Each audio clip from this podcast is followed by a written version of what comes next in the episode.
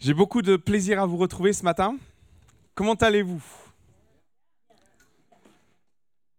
On a vécu un bon moment dans la présence de notre Dieu. Jésus est là ce matin. Il est toujours là. Hein. de manière générale, il ne faut pas trop se fier à, nos impressions, à nos sentiments, à nos ressentis. Parce que Jésus nous a fait cette promesse qu'il est là toujours. Hein. On le sait. Après, je dirais que par moments, on le sent plus que d'autres. C'est vrai. Mais jamais nous devons douter de sa présence. C'est sa promesse à l'Église. Je serai avec vous. Amen. J'aimerais ce matin aborder avec vous euh, euh, un sujet un peu particulier. J'ai donné un titre, mais je vais peut-être donner plusieurs axes dans mon message ce matin, plusieurs réflexions.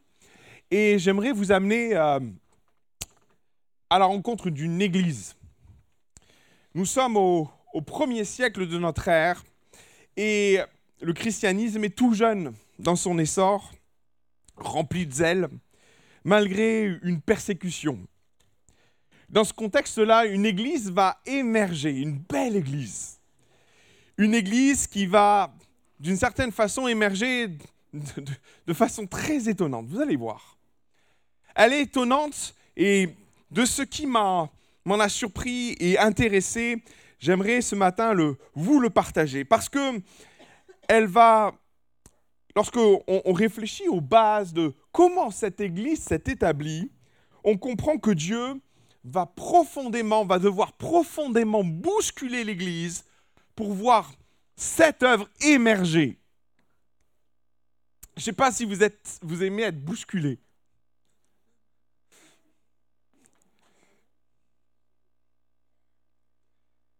Quand j'étais à Paris, on était régulièrement bousculé dans le métro. J'aimais pas ça. Je sais pas vous. On n'aime pas être bousculé, hein. Pour autant, il est une réalité euh, que, que, je perçois, que je comprends dans, notre marche avec Dieu. Si on veut faire sincèrement la volonté de Dieu, Dieu fera des choix pour nous par moment. Quitte à par moment, euh, allez, on y va. On avance ensemble. Et ce n'est pas toujours évident. Pour autant, et, c'est ce qui moi m'interpelle dans, cette église, puisqu'on va parler d'une église euh, que je trouve euh, extraordinaire, ça va s'afficher. Si ça veut bien marcher. Antioche. Cette église, Dieu va, la faire émerger dans, dans un contexte particulier, dans des circonstances particulières. Et j'aimerais énoncer avec vous plusieurs éléments qui font d'Antioche ce qu'elle a été et en quoi pour nous elle est inspirante, cette église. La première chose qui est importante à, comprendre sur Antioche, euh, les premiers éléments qu'on peut comprendre de cette église, ils démarrent dans Actes chapitre 5, 6 et 7.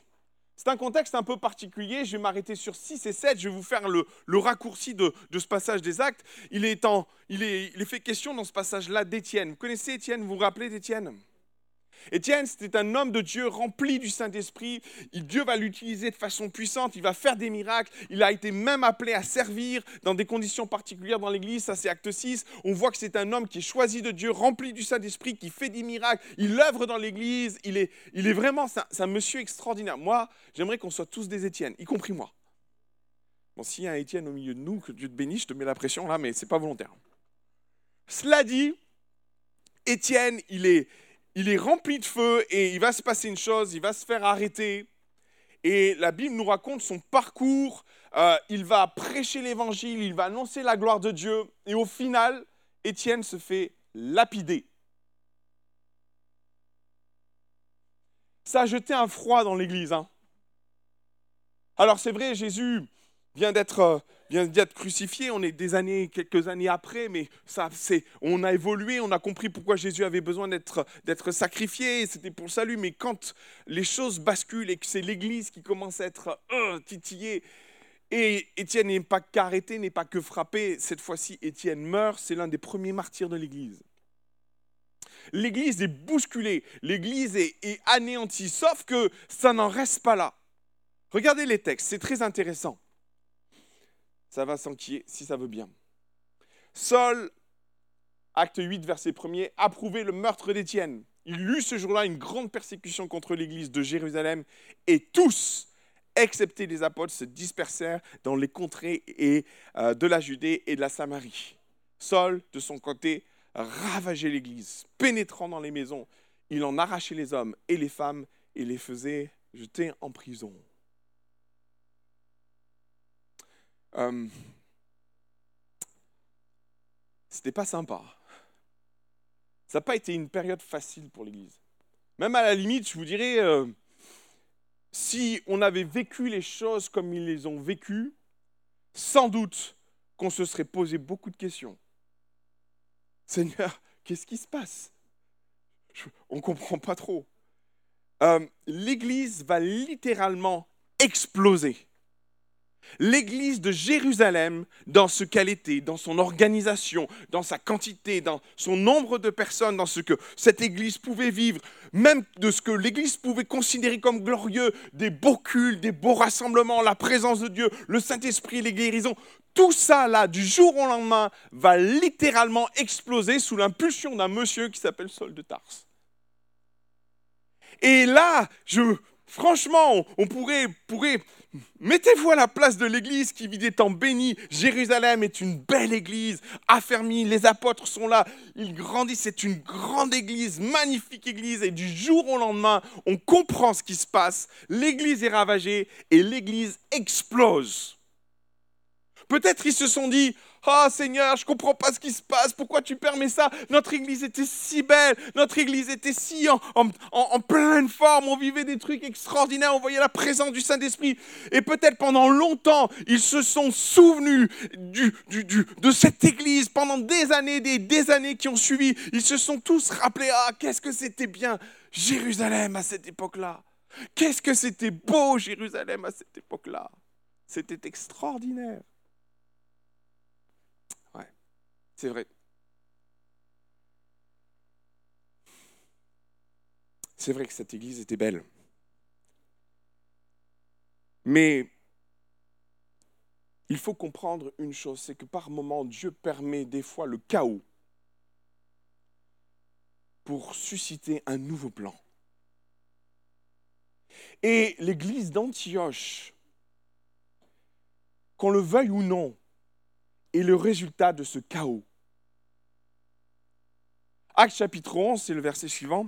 Ceux qui avaient été dispersés par la persécution survenue à l'occasion d'Étienne allèrent jusqu'en Phénicie, dans l'île de Chypre et à Antioche, annonçant la parole seulement aux Juifs. Et c'est important le seulement là, parce qu'on comprend que lorsque l'Église explose à Jérusalem, en effet, cette Église va, va être éparpillée. L'Église de Jérusalem, dans ce qu'elle vivait de beau, dans l'unité qu'elle vivait, dans les glorieux miracles, va complètement être dispersée.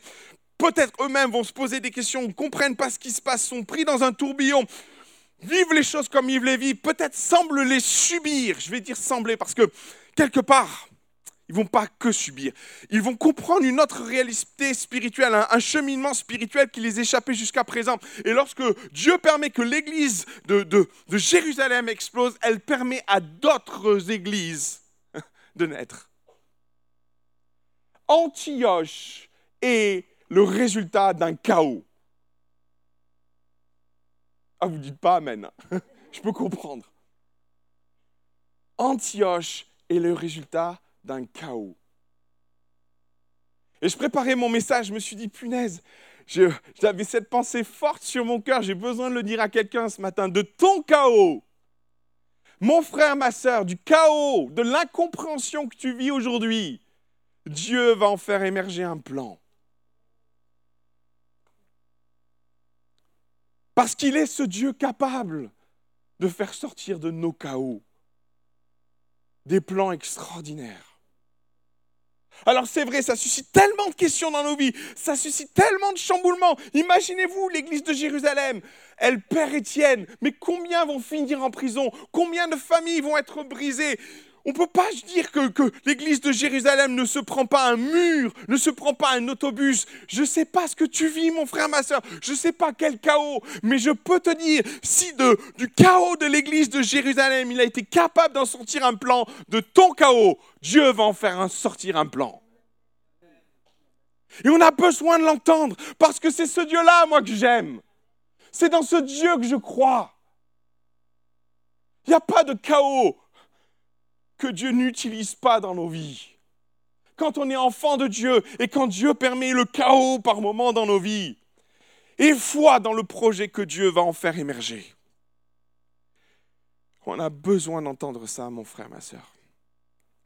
Et l'église d'Antioche est le résultat du chaos de l'église de Jérusalem.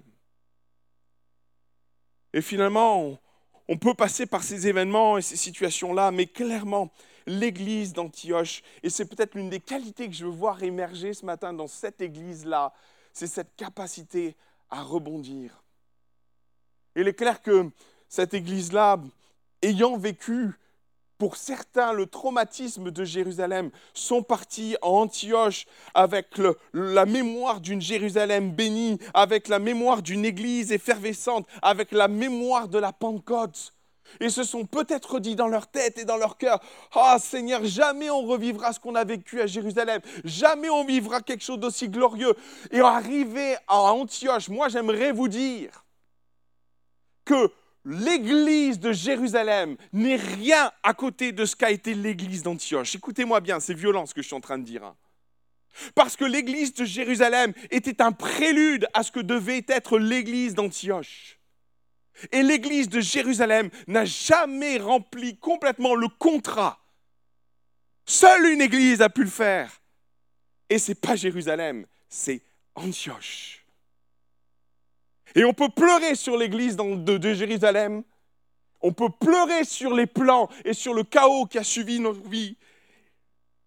Ou alors on peut se projeter en se disant, Seigneur, tu es en train de préparer mon Antioche. Et je crois que Dieu est en train de préparer son Antioche dans ta vie. Amen. Une des choses aussi qui est très intéressante sur l'église de cette, belle église d'Antioche, c'est si elle est née du chaos, elle a vécu un autre petit coup de pouce du Saint-Esprit. L'église d'Antioche est née et a grandi dans la suite d'un contexte spirituel vraiment édifiant et passionnant. Lorsque Pierre, dans, les actes des apôtres, va vivre son extase, vous connaissez tous ce passage, je crois que j'ai mis quelques éléments. Pierre, dans Actes chapitre 10, va, vivre un temps béni, il est sur le toit, sur, un toit terrasse, et là, il a une, vision. Et cette vision l'amène à... Et on connaît tous ce passage. L'Esprit de Dieu va lui dire, allez, mange il y a plein d'animaux impurs. Et Pierre, bien sûr, va dire non, non, non, il n'y a pas question. Et je vous retransmets ce, je, vous remets juste en, résumé de ça, ce Pierre-là qui dit non au Seigneur. Moi, souvent, ça, m'interpelle parce que euh, qu'est-ce qu'on vit des fois, des temps comme ça? Soyons très honnêtes. Dieu nous dit quelque chose et puis nous, dans notre cœur, on dit non. Alors on finit par dire oui, je suis d'accord avec vous, mais sur le moment, on est comme Pierre. Hein face à ce que Dieu nous dit, face aux défis qu'il met dans nos vies, face aux, challenges qu'il peut déposer.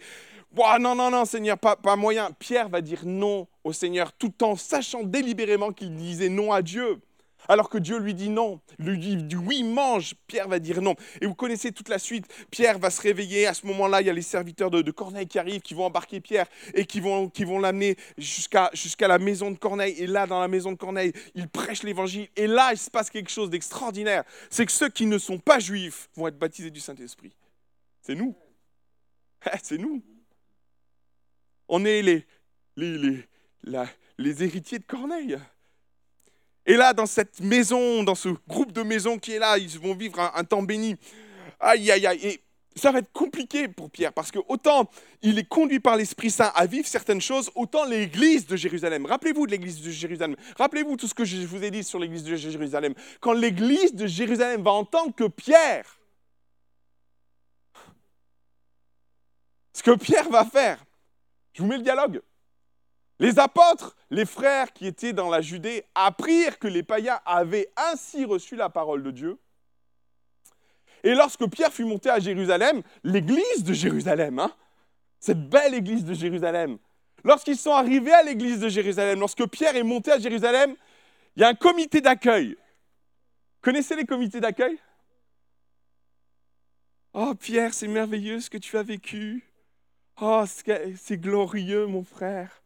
Oh, quelle belle expérience tu as vécue. On n'a pas la même Bible, je crois. Hein. Et lorsque Pierre fut monté à Jérusalem, les, les fidèles, et c'est important tous les mots là, les fidèles circoncis attendaient Pierre, comité d'accueil, et lui adressèrent des reproches en disant, tu es entré chez des circoncis et tu as mangé avec eux.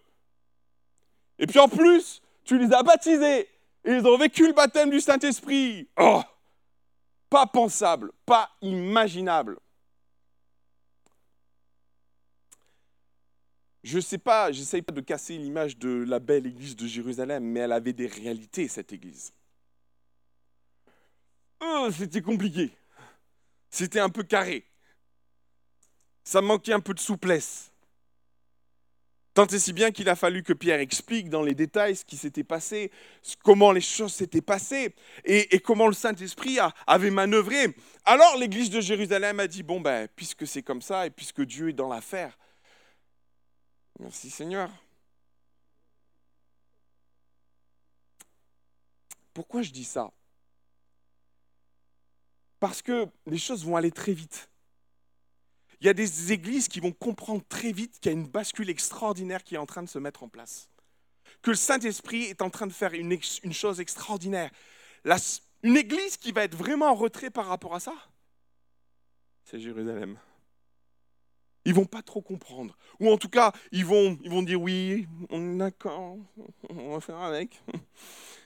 Mais Antioche, elle, elle naît de ces juifs qui, sont partis de, Jérusalem persécutés, et de suite, il se passe quelque chose, ça match. Acte chapitre 10, verset 11, pardon, acte 11. Il y avait, c'est la suite, il y a eu cependant parmi eux quelques hommes de Chypre et de Cyrène qui étaient venus à Antioche et ils s'adressèrent aux Grecs et leur annoncèrent la bonne nouvelle du Christ Jésus. Qu'est-ce qui se passe dans l'église d'Antioche? L'église d'Antioche vient de naître. Alors que c'est des balbutiements de cette église, les, chrétiens, les, chrétiens juifs, parce qu'il faut, tout préciser, les chrétiens juifs commencent à s'organiser, commencent à former une église. Et là-dessus, il y a d'autres frères et sœurs qui débarquent, qui sont issus et qui viennent peut-être de, de Jérusalem et qui vivent cette période de folle où l'église s'ouvre au monde entier. Et cette église-là, qui est toute récente, qui est toute jeune, elle, est, complètement sortie d'un carcan religieux. Elle, n'a pas le vécu de Jérusalem. Elle n'a pas la vision spirituelle de Jérusalem. Elle est, balbutiante, elle est un peu fragile, mais par contre, elle est, sensible à l'œuvre du Saint-Esprit, à ce que l'œuvre du Saint-Esprit est en train de faire. Aussitôt qu'ils entendent que l'église s'ouvre au monde, s'ouvre aux chrétiens, s'ouvre aux, personnes qui ne font pas partie du peuple juif, de suite, ils entreprennent un projet d'évangélisation et cette fois-ci, c'est plus pour les Juifs. Cette fois-ci, c'est les Grecs. Il faut comprendre qu'à l'époque, l'Empire romain est certes ce qu'il est, mais l'Empire romain s'est bâti sur, les restes du monde grec. Et la plupart du temps, on ne parle pas latin dans le bassin méditerranéen, on parle grec et on est nourri de la culture grecque. Les Romains se sont a priori, se sont appropriés tout ça, mais finalement, on comprend que toute la culture du bassin méditerranéen est imprégnée de la culture grecque. Aussi, cette église-là, dans cette église-là, on ne parle pas l'araméen, on ne parle pas l'hébreu, on vit le grec. Et la plupart d'entre eux sont grecs. Et cette église, elle a de ça de formidable, c'est que c'est l'une des premières églises à être constituée de juifs, de grecs, de non-grecs, c'est l'Église universelle de Christ. C'est nous. C'est la première Église contemporaine, entre guillemets. Et c'est ça qui est beau. Parce que Jérusalem, elle continue à s'enfermer dans ses fonctionnements, continue à, nourrir des a priori sur le fait que des non-juifs rentrent dans l'Église. Mais Antioche, pas du tout.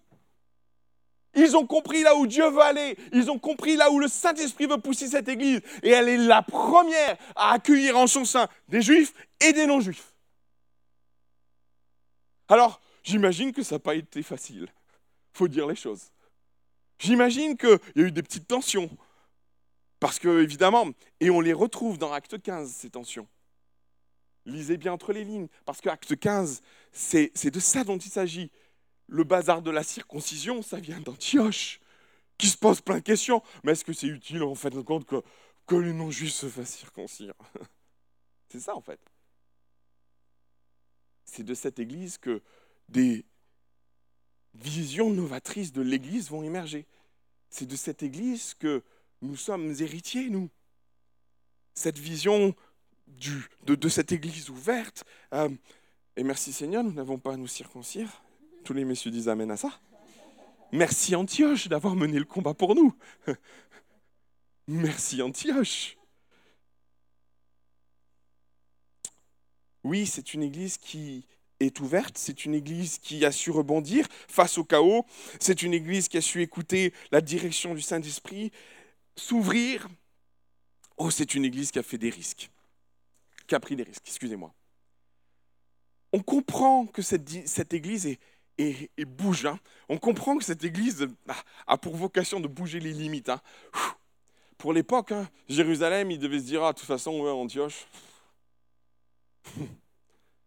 Paul en parle, il parle des faux frères. Allez chercher les faux frères. Ils sont pas si loin. Et l'église d'Antioche, elle s'en moque un peu. Elle a reçu du Saint-Esprit, elle décide de tracer quand même, elle croit dans ce qu'elle a reçu, elle, elle part à l'évangélisation, elle annonce la bonne nouvelle aux Grecs, elle annonce à, toute cette population qui est là, à tous ces gens qui sont non-juifs, et l'Église grandit, l'Église est bénie, et cette Église prend d'autres risques. C'est très intéressant, il y a un gars bizarre, on a appris sa conversion, c'est un peu le Nicky Cruz de l'époque, et on va faire de lui un ministère. Vous savez, le gars qui a persécuté l'Église, Saul de Tars, c'est intéressant. Parce que Saul de Tars va vivre toute une période un, peu complexe. À partir du moment où, en effet, il va vivre une conversion, les écailles vont tomber de ses yeux, Saul de Tars va vivre le désert. Il est tout feu, tout flamme, il a envie de servir le Seigneur, il, est, il, est, ah, il a un zèle énorme, il décide d'évangéliser. Le lendemain de sa conversion, il décide d'évangéliser, d'ailleurs il risque sa vie, euh, il faut l'évacuer d'urgence. Enfin bref, Paul vit des... Saul, pardon, faut tout préciser. Saul vit des, moments compliqués là, il a reçu le Seigneur, mais ça bout dans son cœur.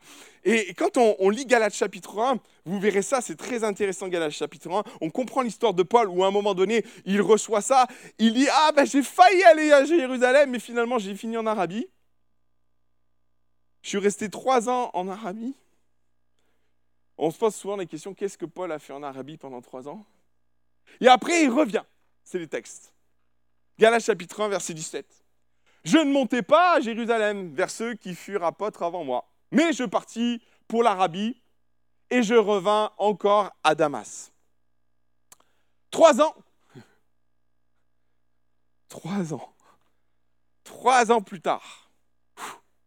C'est une formation théologique accomplie. Hein Trois ans plus tard en Arabie, s'en est passé des choses. Je montais à Jérusalem pour faire la connaissance de faces et je demeurais 15 jours chez lui. Extraordinaire. Là, on pourrait se dire, Paul, pardon, Saul, Saul, ça y est, ton ministère va démarrer, tu vas t'envoler, ton appel va commencer, c'est génial. Ouais, non. Je vis encore un autre des apôtres. Je ne, vis aucun autre des apôtres, pardon, si ce n'est Jacques, le frère du Seigneur, ça a été compliqué.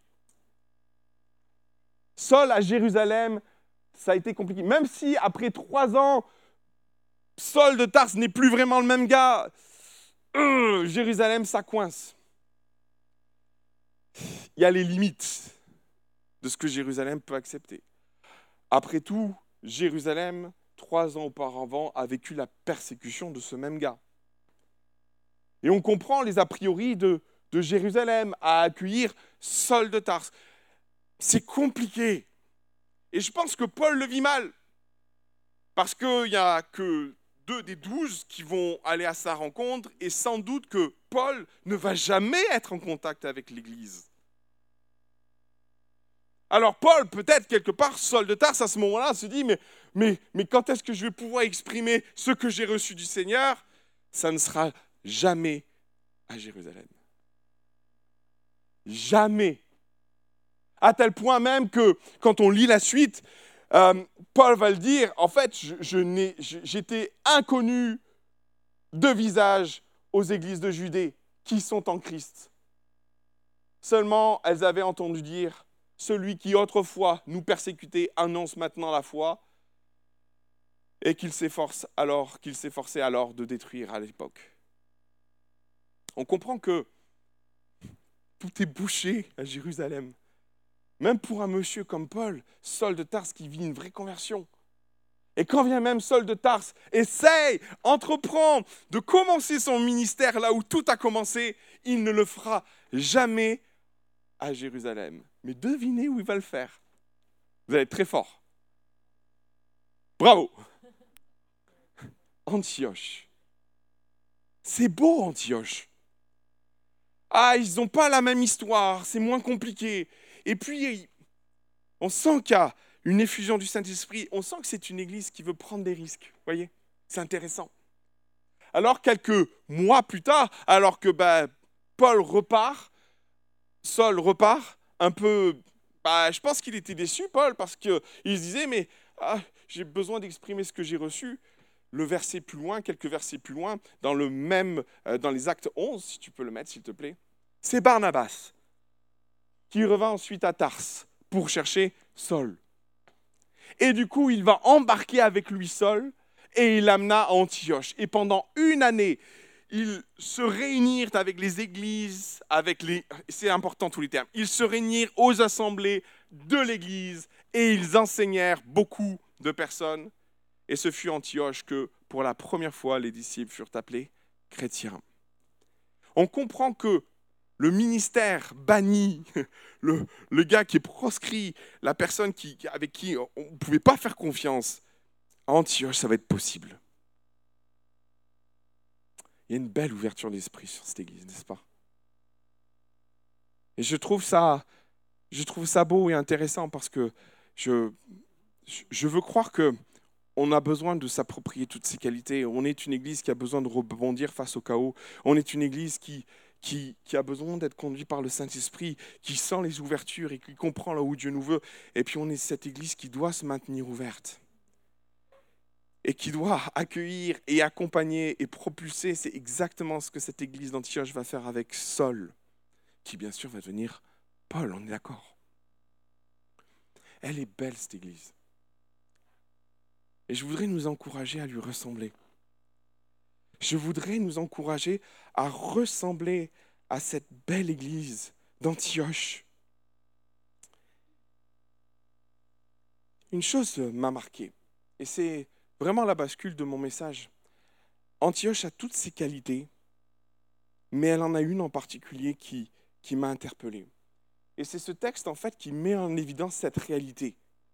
Lorsque Paul va arriver à Antioche avec l'accompagnement de Barnabas. Barnabas qui, qui est un... Souvent, je trouve que Barnabas, on ne le met pas suffisamment en lumière. On a trop vite fait mis en lumière Paul parce qu'il a fait un ministère extraordinaire. Mais le ministère de Barnabas à Antioche a été un ministère extraordinaire. Et pendant toutes ces années, en fait, et en effet, ils vont se réunir et ils vont se réunir aux églises et aux assemblées de l'Église. On peut interpréter ce texte de deux façons on peut interpréter le fait que Paul et Barnabas allaient à toutes les réunions de, de, la congrégation pour partager, pour enseigner. Mais il y a une autre façon de voir le texte. Ils se réunissaient aux assemblées de l'Église. Traduit l'idée que vous aviez des assemblées qui ne formaient qu'une Église.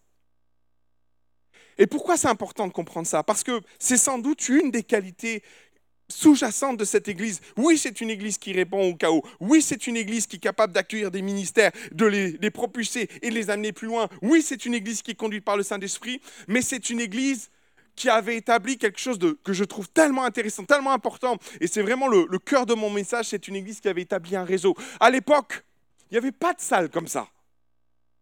L'église ne se réunissait pas dans des grands stades, dans des grandes assemblées, dans des beaux bâtiments. L'église, c'est que à partir du 3e, 4e siècle, que les églises se sont appropriées les temples païens. Écoutez-moi bien, hein.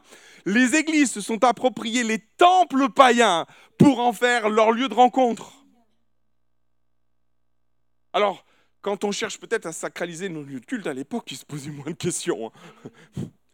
Ils avaient compris que le bâtiment, bon, ok, ça reste un outil, nous l'avons compris.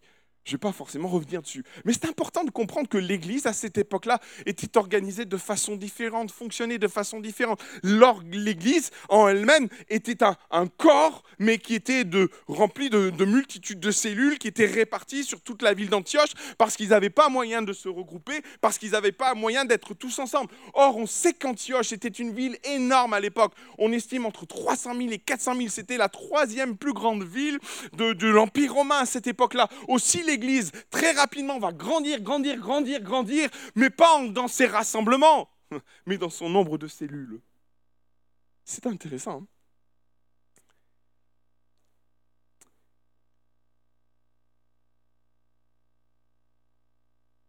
Lorsqu'on lit le texte, je, et je ne vais, pas vais pas venir sur le terrain du, grec dans, la profondeur et de ce que ça veut dire, vous avez euh, sunaku. C'est un mot qui, qui rassemble, ils se réunir aux assemblées de l'Église. Et, ce mot veut dire plein de choses, en fait. C'est souvent le problème avec le grec. Euh, derrière un mot grec, vous avez plusieurs significations. Et dans les significations que vous trouvez, vous trouvez euh, filet. Vous trouvez, c'est le filet qui rassemble les poissons. Vous trouvez aussi la maison qui est accueillante. On se rassemblait dans la maison.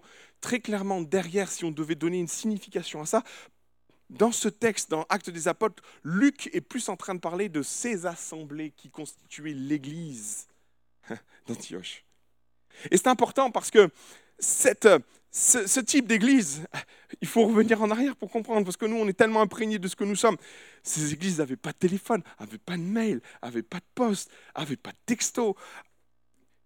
C'était une organisation de dingue. Nous, ça paraît même, on se dit, mais comment ils ont pu faire?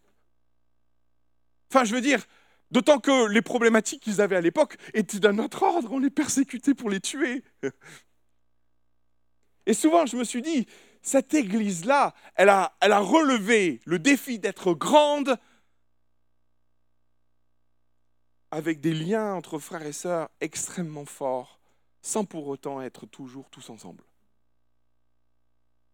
Waouh Qu'en pensez-vous? Moi, je trouve ça passionnant. Par moment, j'aimerais, j'aimerais voir ce qui s'est passé. J'aimerais comprendre comment ils ont réussi cet exploit de pouvoir communiquer entre eux et, réussir à, à, créer une église aussi grande, tout en se disant c'est des assemblées pour une seule église. Le secret était dans le réseau ils avaient un réseau extraordinaire. Ce réseau-là, mes frères et sœurs, je vais en faire mon chantier de l'année 2023. Je vous l'annonce. Alors, vous pouvez considérer que ce réseau est mon problème, sauf que ce réseau, c'est le problème de l'Église. Nous avons vécu un chaos il n'y a pas si longtemps que ça. C'est intéressant parce que maintenant, on va, on va, on va dépoter les, réflexions qui en sortent et qui découlent de cette église d'Antioche. Euh, l'église d'Antioche a vécu son chaos, nous avons vécu notre chaos il n'y a pas si longtemps que ça. Et vous savez, c'est important parce que euh, la plupart des églises ont dû fermer à cause du Covid. C'est intéressant de, voir les, conclusions et les répercussions de ce que nous avons vécu pour comprendre que la plupart des églises ont compris une réalité. C'est que le Covid a mis en évidence des lacunes de fonctionnement au niveau des églises. On a oublié l'importance du réseau. Lorsque, à cette époque-là, nous étions à Paris, nous avons arrêté, nous avons arrêté nos cultes On était une église qui, qui avoisinait les 1200, 1300, 1600. On est monté jusqu'à 1600 personnes en fréquentation. Vous allez me dire, c'est super beau, waouh, vous avez vécu de belles choses à Paris. C'est vrai, mais une fois que le Covid est passé, on s'est retrouvé à 300. On s'est dit, mais où sont les gens? Où sont les personnes? Où sont celles qui fréquentaient notre église? Et ce constat-là, la plupart des églises parisiennes l'ont vécu. Il n'y en a qu'une qui ne l'a pas vécu, mais elle est dans une autre dynamique. Mais la plupart des églises parisiennes ont vécu ce, ce choc. Parce que l'Église a mis son effort dans une organisation autour d'un bâtiment, mais pas autour des chrétiens. L'Église d'Antioche va se repenser, mes frères et sœurs. Et je crois que ce que nous avons vécu met en lumière les, lacunes de, ce qu'ont pu être nos églises, où on fait beaucoup d'efforts. Et je ne dis pas qu'il ne faut pas faire d'efforts sur une organisation, sur un fonctionnement d'église, ce qui est autour de nos bâtiments, l'organisation de nos cultes, de nos rencontres. Sauf que l'église, ce n'est pas que l'église. Beaucoup de choses dans l'église doivent se passer à l'extérieur de ce bâtiment. Si nous pensons que tout doit se passer lorsque nous venons au culte, je l'ai pensé, mes frères et sœurs. Mais force est de constater que c'est un échec. On ne bâtit pas un réseau d'églises sur un effort que nous faisons à nous réunir pour vivre un culte. On bâtit de façon intentionnelle. Et c'était c'était le cas de cette église d'Antioche. Elle était très intentionnelle dans son fonctionnement. Elle n'avait pas le choix. Elle ne pouvait pas réunir tout le monde. Pour autant, elle existait. Et la seule explication que je trouve à ça, au fait que cette église existait malgré le fait qu'elle ne pouvait pas se, retrouver tous ensemble, c'est qu'elle avait établi un réseau extraordinaire qui faisait que les chrétiens étaient interliés les uns aux autres. Ils se voyaient, ils arrivaient à se parler, ils communiquaient, ils arrivaient à, à créer des cellules de maison. C'est sans doute un projet qu'on aura l'occasion de, de reparler. Mais clairement, mes frères et sœurs, si nous pensons que l'Église, c'est simplement le fait de se réunir, on passe à côté. Il est une dimension que nous devons appréhender, que nous devons accepter, c'est que l'Église, ce n'est pas que l'Église. L'Église avec un grand E est constituée de gens qui peuvent venir. Le Covid m'a mis, a mis en lumière cette réalité. On a beaucoup de frères et sœurs qui nous, suivent sur Internet. On continue les cultes parce qu'on a beaucoup de frères et sœurs qui ne peuvent pas venir. Et on vous salue, on vous aime. Vous êtes et vous faites partie de l'Église. Et si penser que l'Église se limite au seul fait de se rassembler, on passe à côté d'autre chose. L'église, c'est le frère ou la sœur qui ne peuvent plus se déplacer et qui est content de pouvoir nous suivre sur Internet et de dire c'est mon église. Je t'entends, mon frère, ma sœur. L'église, c'est aussi celui qui passe par des moments difficiles et qui ne peut plus rentrer dans une organisation d'église. On ne peut pas mettre tout notre effort sur une organisation autour d'un bâtiment. Il faut penser une organisation autour, mais à l'extérieur de ce bâtiment. C'est indispensable. Et la plupart des églises, et je vais dire, et parce que j'étais contributeur de ça, j'ai tellement mis d'efforts dans notre assemblée à Paris à travailler sur l'événement, sur le fait de rassembler le corps de Christ dans un bâtiment, tellement travaillé à l'organisation, tellement travaillé à ceci, à cela, que le constat a vite fait, a été fait. Où sont les 1000 personnes qui fréquentaient nos cultes?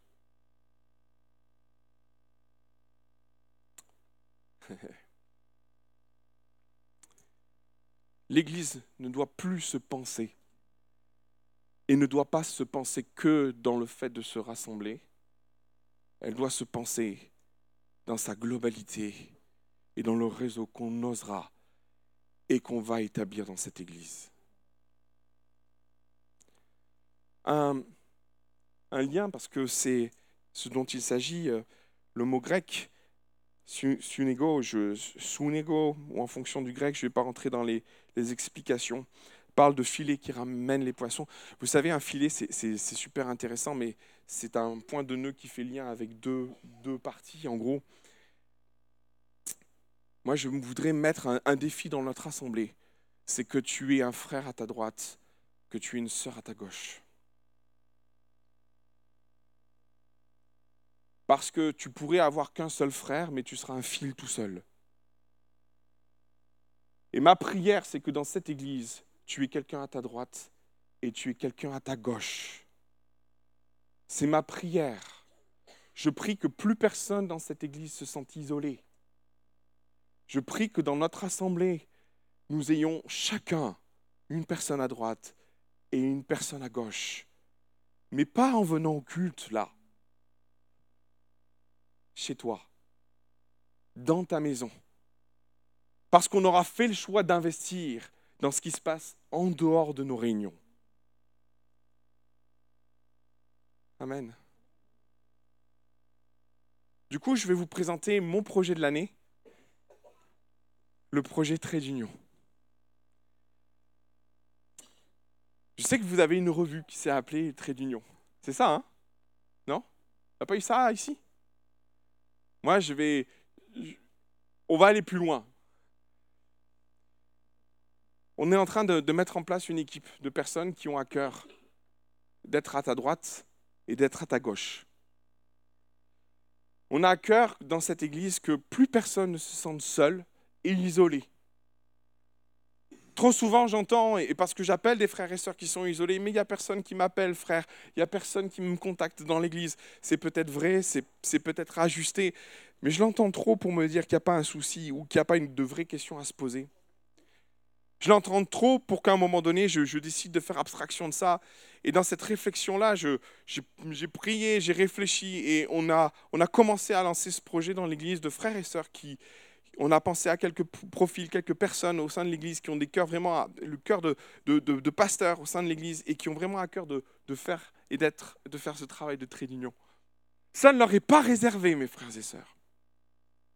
Ça ne leur est pas réservé. Et si vous avez à cœur de rentrer dans ce projet, de faire le trait d'union dans l'Église, avec des frères et sœurs qui sont seuls, venez me voir, on va en parler. Maintenant, moi, je voudrais m'adresser à tous ceux qui n'ont ni quelqu'un à droite, ni quelqu'un à gauche, ou qui n'ont peut-être qu'une personne à gauche, ou qu'une personne à droite. Je veux interpeller ceux qui peut-être nous regardent sur Internet et qui sont seuls en face de leur écran. Pourquoi je pose la question? Parce que ça a été déterminant pour l'Église d'Antioche dans son développement qu'il y ait un réseau. Et ça a été leur bouée de secours et de développement. Et je voudrais encourager tous ceux qui sont seuls et tous ceux qui désirent être plus impliqués dans l'Église, mais pas dans le fonctionnement de l'Église, mais dans la communauté de l'Église, dans le filet que nous représentons et que nous avons besoin d'être dans ce réseau invisible qui fait que l'Église se maintient autant dans ce bâtiment qu'à l'extérieur de ce bâtiment, autant dans une période de Covid que sans période de Covid. Parce que c'est de ça dont il s'agit. Et si demain nous devions fermer Je pose la question, et si demain cette église venait à, ce bâtiment venait à disparaître, est-ce que pour autant l'église doit mourir? Ah ben non, mes frères et sœurs. Moi, je veux bâtir une Antioche. Il faut bâtir un réseau. Et je ne peux pas entendre parmi nous le désir de, rester, en retrait par rapport à l'Église, de rester en retrait par rapport à, un réseau nécessaire. Et tous ceux qui nous écoutent sont sur Internet. Je veux vous interpeller.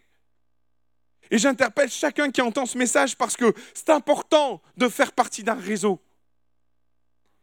J'appelle ça un réseau. C'est super moche comme mot. Je me suis dit, un filet, ça fait encore plus peur. Pardon? Une équipe, oui. Une famille serait plus appropriée, on est d'accord? Et je refuse de me limiter à vous, mes frères et sœurs qui êtes là dans ce lieu. Je sais, il y a tellement de frères et sœurs qui sont en souffrance et qui se réjouissent d'avoir nos cultes sur Internet. L'Église, ce n'est pas que l'Église. Ça va au-delà.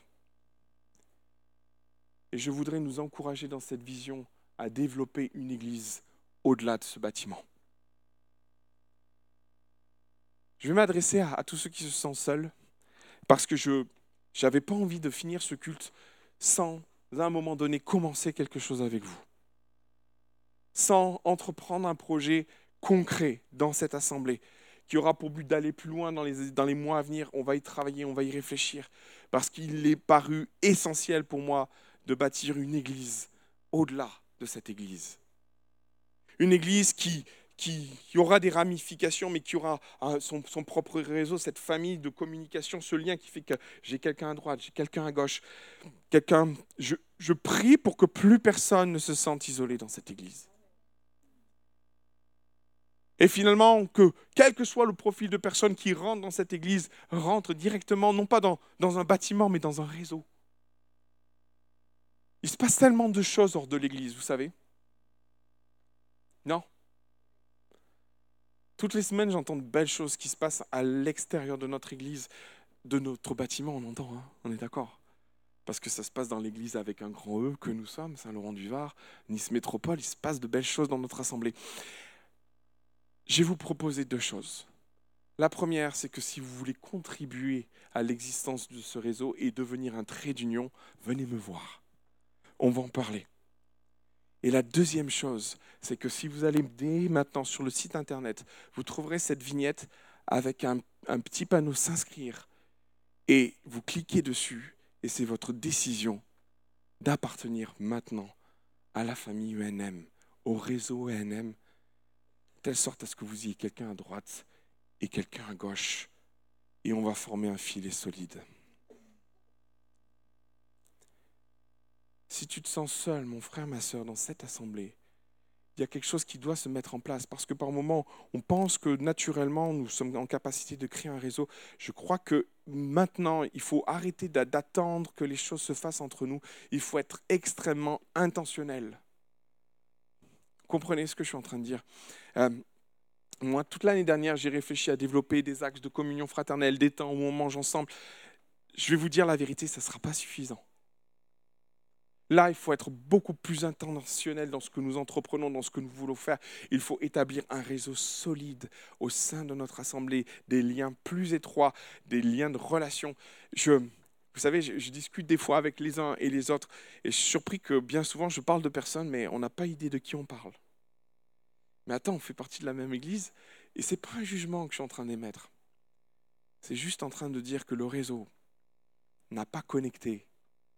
Il reste encore des mains euh, qui ne sont pas connectées.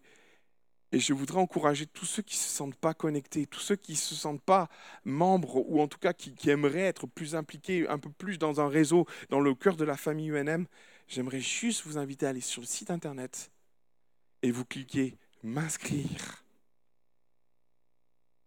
Et là, vous avez un petit questionnaire, mais tout simple, nom, prénom, numéro de téléphone et votre ville. Pourquoi votre ville? Parce qu'on réfléchit à l'après. Il y a des gens qui viennent de Cannes dans cette église, il y a des gens qui viennent de Monaco dans cette église, il y a des gens qui viennent de Vence, il y a des gens de Cannes, il y a des gens de Nice. Et si on mettait un peu de proximité dans nos échanges aussi Et si on essayait de se voir en dehors du culte pour prendre un café ensemble et si on essayait de se retrouver alors qu'on n'a pas de plus de points en commun, si ce n'est être voisins, mais appartenant à la même église? On rêve un peu ensemble j'ai réfléchi et on y réfléchit, on en avait parlé déjà à créer des, groupes de maison. Je sais qu'il y a eu des groupes de maison. Je sais qu'à un moment donné, ça a été compliqué. Le Covid est arrivé, il a fallu les arrêter. Moi, je réfléchis à ce qu'on les reprenne. Il y a besoin de cette proximité. Il y a besoin qu'on crée un réseau fort à l'extérieur de notre vie d'Église. Et je vous encourager à y rentrer de tout votre cœur. Amen. Vous l'avez bien compris